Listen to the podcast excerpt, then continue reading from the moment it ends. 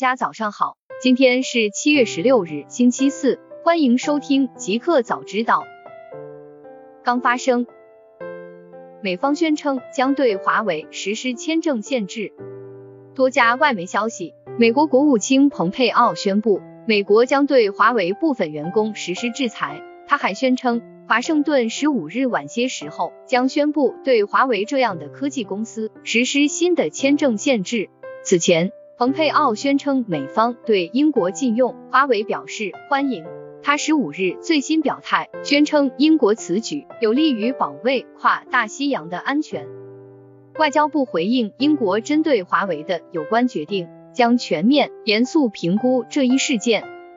针对英国政府要求本地运营商必须在规定期限内将华为公司设备从本国 5G 网络中彻底移除一事，外交部发言人华春莹十五日表示，中方将全面严肃评估这一事件，并采取一切必要手段，维护中国企业的正当合法权益。Twitter 惊现比特币欺诈骗局，苹果公司等知名账号被黑。七月十六日早间消息。Twitter 发生大规模黑客入侵账号事件，包括马斯克、比尔盖茨等名人在内的 Twitter 账号大范围被黑客攻击，发布了数字货币骗局内容。Twitter 表示，我们已知晓安全事件影响了 Twitter 上的账户，我们正在就此事进行调查，并采取措施加以修复。受影响的账号将无法发布推文。大公司。传 Uber 物流部门拟融资五亿美元，估值四十亿。北京时间七月十六日早间消息，据外媒报道，知情人士透露，Uber 正与有意入股 Uber Freight 物流部门的投资者展开谈判。知情人士称，Uber Freight 此次计划以四十亿美元的估值融资，约五亿美元，但交易尚未敲定，相关条款可能调整。Uber Freight 成立于二零一七年。由里尔·罗恩领导，该公司以经纪公司的方式将卡车司机与物流企业对接起来，并与 DHL 展开竞争。谷歌证实对 Geo Platforms 投资四十五亿美元，或百分之七点七的股份。北京时间七月十五日晚间消息，据外媒报道，谷歌今日证实将向印度数字服务公司 Geo Platforms 投资四十五亿美元。以换取该公司百分之七点七的股份，后者估值约六百五十亿美元。昨日曾有报道称，谷歌正与 Geo Platforms 开展深入谈判，拟对后者投资逾四十亿美元。Geo Platforms 是印度信实工业集团旗下的数字服务部门，也是印度最大的电信运营商。外媒，苹果赢得欧盟法庭对一百四十九亿美元税单诉讼。北京时间七月十五日下午消息，据外媒报道，苹果公司今日赢得了一百三十亿欧元的爱尔兰税收上诉案。苹果表示，对欧盟总法院关于爱尔兰税收一案的裁决感到高兴。爱尔兰财政部表示，对欧盟总法院的判决表示欢迎。此外，爱尔兰一直明确表示，没有向苹果公司提供特殊待遇。早在二零一六年八月。欧盟委员会曾裁定，苹果在爱尔兰非法逃税一百三十亿欧元，苹果必须要将这部分税金返还给爱尔兰政府。欧盟认为，爱尔兰政府给予苹果的税收优惠构成了非法政府补贴。互联网，六月哈罗电单车平均日单量约为四百万，滴滴和美团分别达三百万和一百万左右。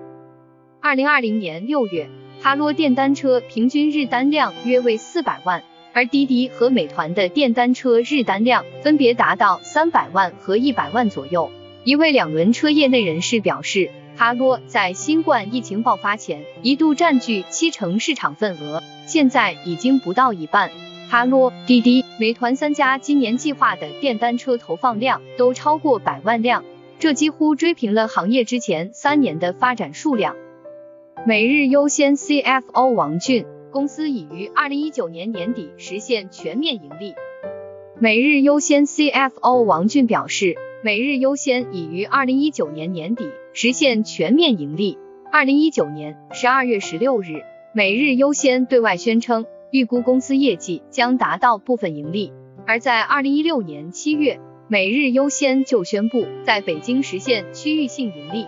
二零一八年，每日优先开始走出华北大本营，向华东、华南、华中等区域拓展版图。福州市与华为签合作备忘录，华为公司在福州建设福建区域总部。据华为中国微信公众号消息，七月十五日，福州市政府与华为公司签订共建全国数字应用第一城合作备忘录。据备忘录，华为公司在福州建设福建区域总部，双方将围绕新型基础设施建设、鲲鹏产业发展等领域加强合作。美团重启酒店团购，上线超级团购，再发力高星酒店。七月十五日晚间消息，美团将在酒店领域重新启动团购模式，一款名为“超级团购”的新产品已上线测试，进一步发力高星酒店市场。美团面向酒店集团的招商资料显示，超级团购上线测试初期，主要面向国际及国内中高端酒店集团进行招商，并优先选择入选大众点评必注榜的酒店。酒店商家给出的超级团购折扣价需低于原价六折，并提供未使用随时退、过期自动退等保障政策。此外，用户可直接在目标酒店房型日历中看到可兑换日期，不需拨打电话预约，购买和兑换全部在线上完成。印度电商 Flipkart 获十二亿美元融资。据外媒报道。印度电商 Flipkart 完成十二亿美元融资，由沃尔玛领投。Flipkart 的现有投资者包括老虎环球、腾讯等。该轮融资获得的资金，公司将用于进一步增加其在印度电商市场的份额。该轮融资中，Flipkart 的估值达二百四十九亿美元，较上轮涨近百分之二十。新产品。Apple 发布一百二十五瓦超级闪充等四项技术布局，多终端闪充生态。七月十五日晚间消息，Apple 今日发布一百二十五瓦超级闪充和六十五瓦 AirVOL 技术，同时 Apple 还首次发布了便携的五十瓦超闪饼干充电器、一百一十瓦超闪 Mini 充电器，除了手机之外，还可为笔记本电脑、平板电脑充电。一百二十五瓦超级闪充，在手机温度小于等于四十度的前提下，实现了二十分钟充满等效四千毫安时电池能量的手机。同时，将息屏待机充电时温度控制在四十度以下。适配器更新为 Type C 接口输出，支持一百二十五瓦 PPS、六十五瓦 PD、三十六瓦 QC 等行业通用快充协议。小米电视棒发布。支持幺零八零 P 视频播放，配蓝牙遥控器。七月十五日消息，小米今晚举行了生态发布会，正式推出了小米电视棒。小米电视棒是一款安卓电视便携式流媒体设备，支持分辨率为幺零八零 P 的流媒体播放，能够运行像 Netflix 这样的应用程序，还可使用更多谷歌 Play 上的应用程序。配置方面。小米电视棒采用四核 Cortex A 五三处理器，配备一 GB 内存和八 GB 闪存，还配有蓝牙遥控器，可以通过谷歌助手按钮发出语音指令。一个彩蛋：微信更新，公众号视频有弹幕，撤回、删除不再同时出现。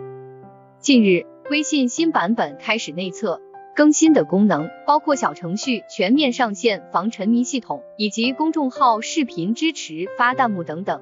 其中，公众号视频弹幕功能为部分公众号参与内测的新能力。公众号在上传视频时即可看到弹幕开关，群发视频即可使用弹幕功能。